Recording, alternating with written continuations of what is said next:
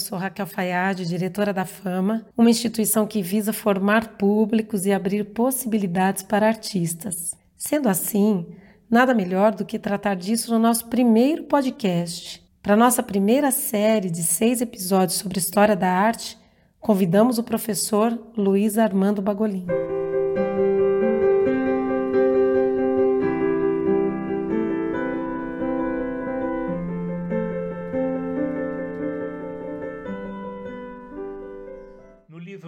Missão Artística de 1816, em sua primeira edição publicada em 1912, Alphonse Descragnoli Toné se refere à arte produzida no Brasil anterior à vinda dos artistas franceses contratados para atuar como professores na Academia Imperial de Belas Artes do Rio de Janeiro, do seguinte modo: abre aspas.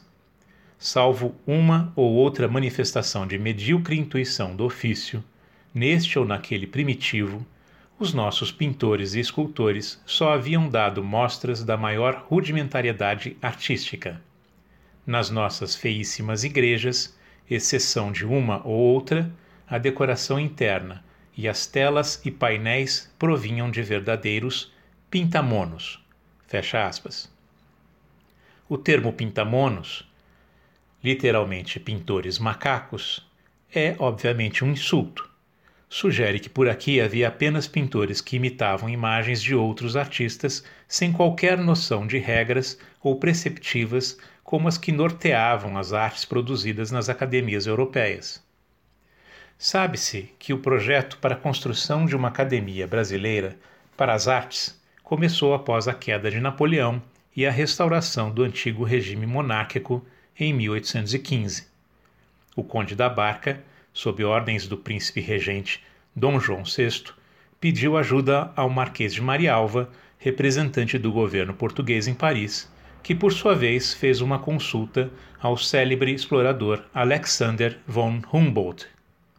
Este indicaria o nome de Joaquim Le Breton, que havia sido secretário da Academia de Belas Artes do Institut de France, instituição que assimilou a antiga Academia Real de Pintura e Escultura, fundada por Luís XIV em 1648. Le Breton participou do golpe de Estado do 18º Brumário durante a Revolução Francesa, sendo por isso agraciado com o título de administrador das belas artes do Ministério do Interior. Com a volta dos monarquistas ao poder e o exílio de Napoleão, Le Breton foi demitido de seu cargo de secretário caindo em desgraça junto dos artistas que apoiaram a demanda napoleônica, tais como Jacques-Louis David e todos os seus discípulos, entre os quais Debré. Jacques-Louis David era então a grande referência para a pintura francesa. Egresso da academia, reformador da mesma, dirigiu seus estudos para uma revivescência da arte greco-romana, assim como da arte de Rafael, tendo também dedicado boa parte de suas energias aos ideais republicanos e à defesa de Napoleão Bonaparte. Também era primo de Debré e foi seu professor na École des Beaux-Arts. A partir de 1805, a pintura de Debré, completamente inserida dentro dos preceitos de Davi, também estará a serviço da construção de alegorias elogiosas a Napoleão. A pintura de história, como veremos, era considerada então um gênero alto, e sua execução conferia fama e dinheiro aos artistas que a bem praticavam. Em 1815, a exemplo de Le Breton, Debré, o arquiteto Grandjean de Montigny e outros viram-se em sérias dificuldades políticas e financeiras. A vinda para o Brasil, portanto, significava uma retirada estratégica necessária e a possibilidade de voltar a servir uma corte com contatos e aliados importantes na corte francesa restaurada. Chegando aqui, em março de 1817, Debré se estabeleceu como o mais importante pintor da corte portuguesa no Brasil, fazendo retratos, alegorias e trabalhos decorativos para Dom João e sua família. A academia demorou a sair do papel, começando a funcionar de modo incipiente somente a partir de 1824. Nicolas Antoine Tonnet, por exemplo, um outro integrante do grupo de franceses aportados no Rio de Janeiro retornou à Europa antes do início de seu funcionamento. Debré viria a se tornar diretor da academia em 1828, organizando a primeira exposição da classe de pintura histórica em 1829. Apesar de seus inúmeros trabalhos oficiais, feitos para a corte sob os mesmos princípios que antes servira a Napoleão, Debré ficou conhecido para a história da arte brasileira pelas cenas triviais retratando a vida cotidiana pública e privada do Rio de Janeiro de início do século XIX.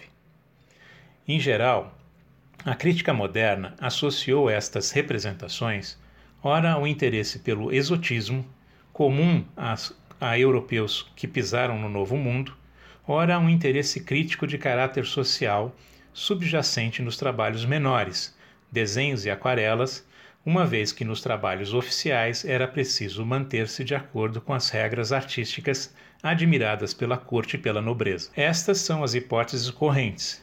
Não quer dizer que precisemos concordar com elas. O conjunto grande de esboços feitos sobre os hábitos, costumes, habitantes, animais, plantas e paisagens do Brasil foi levado por Debré de volta à França em 1831 tornando-se a base para a interpretação em litografias, estampas feitas a partir da impressão de uma matriz, a pedra litográfica, que é o vovô do offset.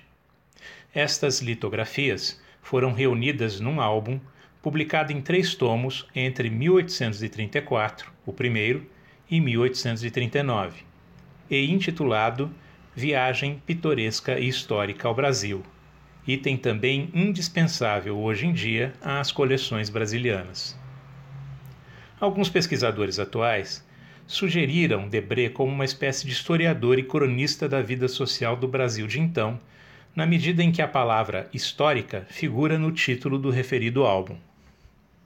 O historiador e ex-curador do Gabinete de Estampas da Biblioteca Nacional de Paris, Jean Ademar, sugeriu que em meados do século XIX os álbuns de viajantes já estavam praticamente exauridos em relação à demanda pelo público, algo assim como uma moda que se esgotava. Era comum, então, a utilização por parte dos editores, ao nomeá-los, da utilização de um grupo de substantivos e de adjetivos que iam se alternando na frente do topônimo, ou seja, do lugar ou local para onde teria se dirigido aquele determinado artista, autor do álbum. Os substantivos mais usados eram promenade, viagem, passeio, souvenir, itinerário. Os adjetivos reunidos a estes substantivos eram pitoresco, histórico, fantástico, maravilhoso. Às vezes, se dava a combinação de dois desses adjetivos adicionados a um substantivo, por exemplo, pitoresco e histórico, seguido do nome do lugar: Brasil, Marrocos, Egito, Índia, etc. A viagem pitoresca e histórica ao Brasil de Debré seria, portanto, fruto da escolha mais oportuna, não coincidente com outro álbum de um outro artista, feita pelo editor com o propósito de facilitar as vendas ou cativar o público comprador. As cenas presentes no álbum de Debré, descritivas da vida e hábitos mundanos, se inscrevem no gênero baixo pintura de cenas de costume preceituado pela Academia. Esta, por sua vez, entendia ainda como válidos os lugares comuns sobre as artes particulares elogiados no texto antigo de Plínio Velho, que faz menção de um gênero de pintura inventado pelos gregos chamado riparografia, que referia à pintura de coisas vis, assuntos mundanos, cenas comuns. Este e outros preceitos circulavam na Academia Francesa criada por Luís XIV, na qual trabalharam e instruíram artistas como Charles Lebrun, Abraham Bosse, André Felibian, Roger Depille, Henri Testelin e outros. Esses artistas, além de se dedicarem ao campo executivo, Lebrun foi pintor oficial de Luís XIV, além de diretor das tecelagens reais de Gobelins, também escreveram doutrinas e preceitos sobre as artes. Há naturalmente divergências e diferenças entre eles quanto às posições a respeito da natureza da pintura, do desenho, da composição e do colorido, mas concordavam, assim como Debré e seu primo Jacques-Louis David, que a referência a ser seguida era a arte de Poussin, Nicolas Poussin, assim como em relação à regra segundo a qual a cor deve sempre estar subordinada ao desenho. Esta posição pode ser resumida por Henri Testelin, secretário da academia, do seguinte modo.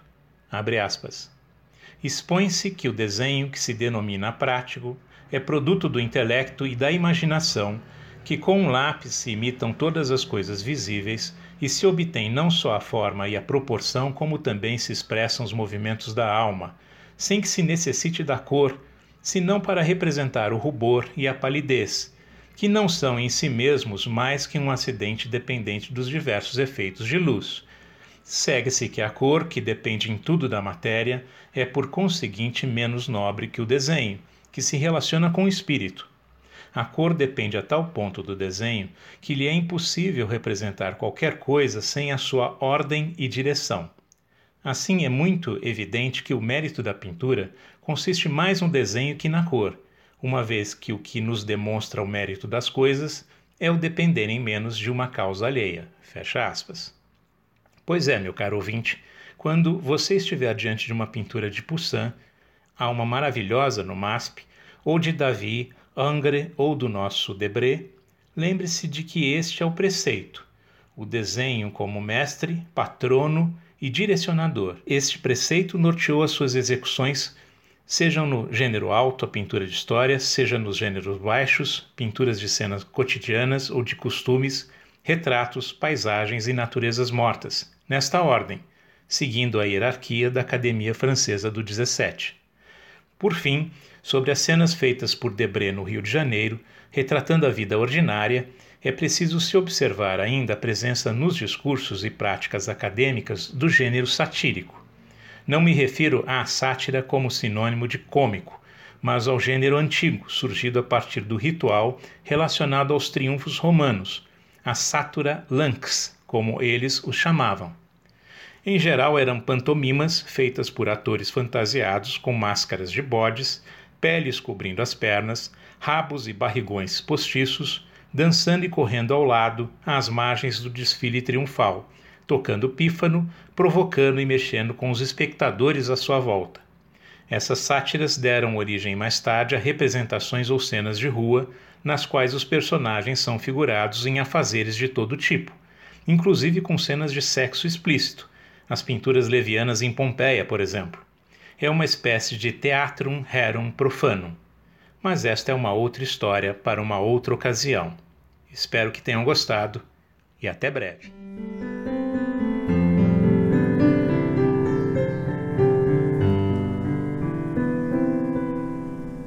Cada semana, um novo episódio. Mais informações você encontra no nosso site www.famamuseu.org ou no Facebook e Instagram, arroba Famamuseu. Até mais!